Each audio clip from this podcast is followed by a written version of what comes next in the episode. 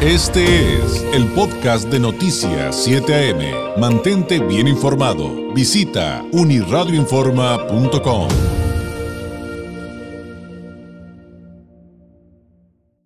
Es miércoles de Migranálisis de Continente Móvil, un espacio donde convergen la migración y la comunicación con un enfoque científico. En esta ocasión, con la doctora Lorena Mena Iturralde, directora y cofundadora de Continente Móvil, egresada del doctorado en Ciencias Sociales de el Colegio de la Frontera Norte, el COLEF, y candidata al Sistema Nacional de Investigadores. Es tutora de la maestría en Estudios de Migración Internacional, un posgrado en línea de el COLEF, y ha participado en proyectos de investigación sobre el tema migratorio de nuestra región, integrante además del Colegio de Comunicólogos de Baja California, ejerció el periodismo durante una década. Lorena, ¿cómo estás? Muy buenos días.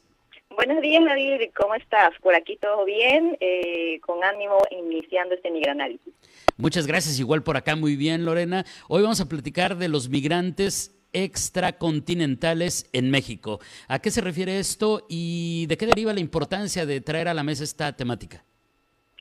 Sí, David, precisamente traemos este tema a partir de una serie de informaciones que se han venido generando en localidades como la nuestra, en Tijuana y otras de México, en torno a la presencia de migrantes que se han venido detectando y que llaman bastante la atención porque sus países de procedencia escapan de estos flujos migratorios que estamos más acostumbrados o habituados a registrar, como son las personas de Centroamérica y más recientemente del Caribe y de Sudamérica.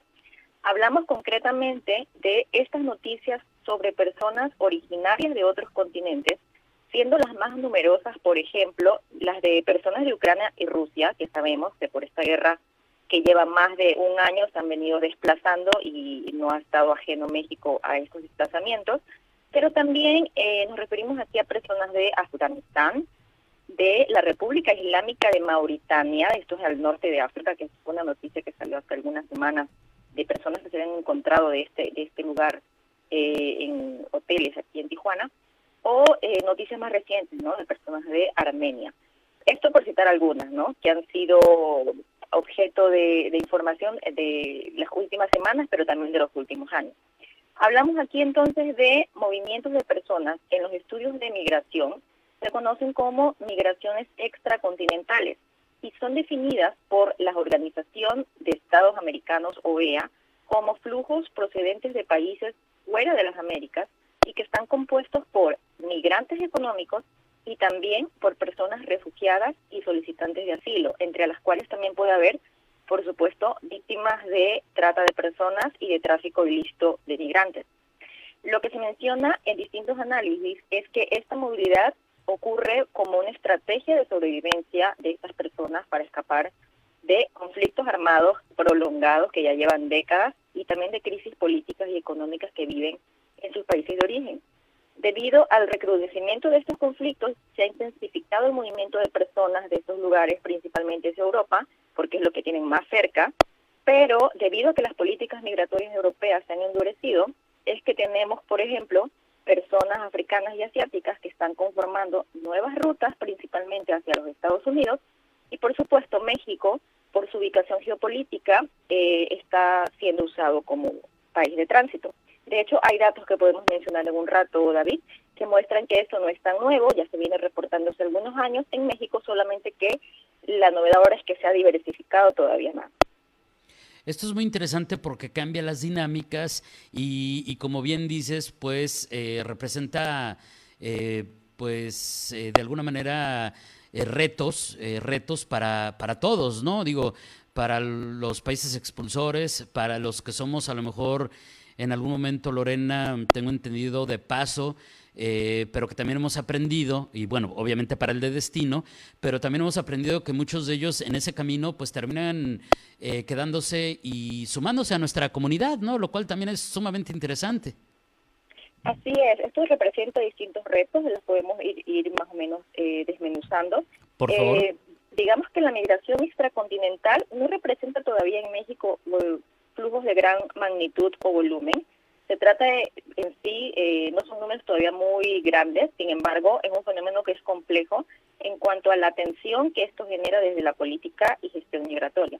Por un lado, si estas personas se internan al territorio mexicano de forma irregular y se desplazan así por el país pueden ser potenciales víctimas de tráfico, de trata y de otros riesgos que eh, son intrínsecos ¿no? a este tipo de movilidades irregulares. Por otra parte, eh, pues estamos frente a una gran diversidad de, orígenes nacionales, una gran diversidad étnica y distanciamiento geográfico, que por ejemplo esto puede dificultar en los casos de personas que han sido detectadas por autoridades migratorias en condición irregular. Eh, que no existan como cercanía geográfica para, o incluso relaciones no diplomáticas para poder hacer a lo mejor retornos voluntarios, devolución de personas. Estamos también frente al tema de la diversidad cultural, que esto incluye pues, todo el tema de las costumbres, el tema de la religión y todos estos aspectos culturales. Y eh, uno de los más importantes es el tema idiomático. Imagina la dificultad para comunicarse o recibir asistencia que tienen personas de África y de Asia, por ejemplo, por la barrera del idioma. En este sentido, es importante en otro tipo de flujos extracontinentales, eh, por ejemplo, iniciativas como la que tenemos en Tijuana, de este albergue para personas refugiadas musulmanas que se inauguró eh, el, año pasado, que eh, básicamente es un espacio donde se brinda atención a personas que están buscando protección internacional en los Estados Unidos o incluso en México y que pueden estar en este espacio que que fue eh, adecuado y adaptado a sus usos y costumbres. Entonces, bueno, esta es una forma en la cual eh, la sociedad organizada también trata de darle respuesta, ¿no? Claro.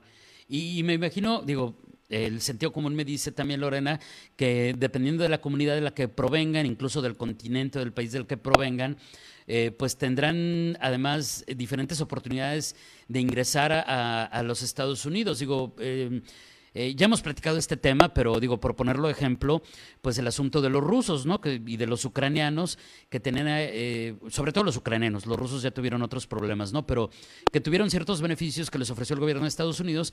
Y, por ejemplo, recientemente nos decían que de unas 15 mil personas, de unos 15 mil desplazados que habían ingresado a Estados Unidos a través del sistema de la aplicación CBP One, más del 40% eran justamente rusos. Entonces, eso también en cada uno de, de, todas estas nacionalidades que nos estás mencionando ha de ser un reto enorme porque pues cada país, y en este caso Estados Unidos, pues tiene reglas distintas para cada uno de ellos, ¿no? Sí, precisamente eh, cada cliente, dependiendo de su origen nacional, pues va a tener eh, oportunidades a lo mejor de hacer un cruce eh, sin mayor dificultad, ya sea entrando por México y pasando más rápido hacia los Estados Unidos, ¿no? O, tendrá muchísima dificultad y no podrá hacerlo.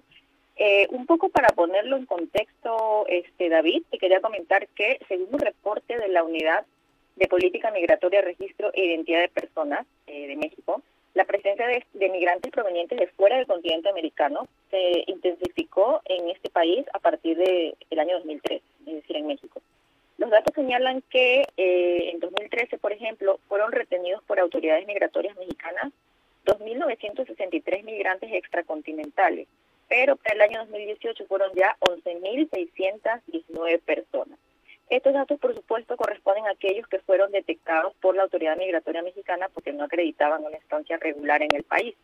Pero dentro de los flujos extracontinentales, como bien, bien mencionas, no necesariamente todos entran al país de manera indocumentada, algunos tienen más facilidades. Un aspecto importante también es que la mayoría de los migrantes extracontinentales procedentes de África como de Asia eh, se han estado internando en el continente americano por vía aérea o marítima de manera regular. Por lo general, utilizan países que no solicitan visa como puerto de entrada. Por ejemplo, algunos han llegado a Brasil vía aérea, otros han llegado a Ecuador, no les piden visado. Ya depende del país de origen los requisitos y a partir de allí inician su recorrido desde Sudamérica hacia América del Norte. Incluso un migrante extracontinental puede ingresar a México de forma regular como turista, que estos son los casos, por ejemplo, que ha pasado con las personas de, Ucrania, eh, incluso algunos de, otros países. Y una vez dentro del territorio, si no logran ingresar a los Estados Unidos en un plazo corto, eh, que sería en el caso de aquellos que no tienen tanta facilidad para, para a lo mejor lo de la aplicación y de igual eh, pueden incurrir en irregularidad en México al vencerse su visado o su permiso de estancia temporal. En sí, los flujos de detenciones en México nos dan cuenta de que son países muy diversos los que se, han venido detectando. Hay naciones africanas como Eritrea, Etiopía, Nigeria, Somalia, y naciones asiáticas como China, Bangladesh, India, entre otras. Esto, por supuesto, trae distintas situaciones y retos que ya los hemos mencionado como sociedad receptora y eh, pues hay que tenerlo en la mira para poder ver qué solución se puede dar en cuanto al tema de asistencia a este tipo de población y el crecimiento que pudiera tener en determinado momento, ¿no? Digo, em, de manera a lo mejor muy especulativa de mi parte, pero eh, pues ya ves lo que está pasando, por ejemplo, en Italia, que declararon una emergencia nacional por los migrantes que están llegando a ese país y pues estas personas que tienen detenidas de una manera, por cierto, terrible eh, y para mi gusto está vergonzosa en alta mar sin dejarlos llegar a tierra en condiciones en las que hasta se les, pues ya, ya no tienen condiciones sanitarias ni de alimentos y demás, eh, pues podrían buscar otros caminos, ¿no, Lorena? Digo, te digo que yo lo digo de manera muy especulativa porque no conozco el tema, pero esas, ese tipo de acciones que vemos tan lejanas, pues tarde o temprano podremos ver sus efectos en todo el mundo, ¿no? Incluyendo nuestra región precisamente, David, estás en, lo cierto. Este tipo de, factores que vemos a nivel internacional y que parecen tan lejanos y decimos está pasando es allá, del otro lado del mundo, realmente sí hay que tomarlos eh, pues con atención, porque al final repercute precisamente en que las personas al ver más difícil eh, su tránsito o su ingreso a, a estos otros lugares en Europa, por ejemplo, eh, pues terminan optando mejor por eh, pues, pues, venir hacia el continente americano, encuentran otras formas o incluso aquellos que pues, se dedican a lucrar con el tráfico de personas, pues les, dan también estas alternativas, ¿no? Entonces hay que tenerlo muy presente eh, porque, pues sí, definitivamente ante el contexto de distintos lugares pueden generarse nuevos desplazamientos de, de países también muchos más diversos todavía de los que tenemos actualmente. Así es. Lorena, te agradezco enormemente. Nos volvemos a escuchar eh, muy pronto. Mientras tanto, eh, pues muchísimas gracias y que tengas un excelente miércoles. Buenos días. Excelente miércoles también, David, y saludos a toda la audiencia. Gracias. Es la doctora Lorena Mena Iturralde, directora y cofundadora de Continente Móvil, con el migranálisis de Continente Móvil de cada miércoles. En esta ocasión, pues ayudándonos a entender este eh, tema de los migrantes extracontinentales y eh, lo que está sucediendo eh, en México en, en, esta, en esta materia. Este fue el podcast de Noticias 7am. Mantente bien informado. Visita unirradioinforma.com.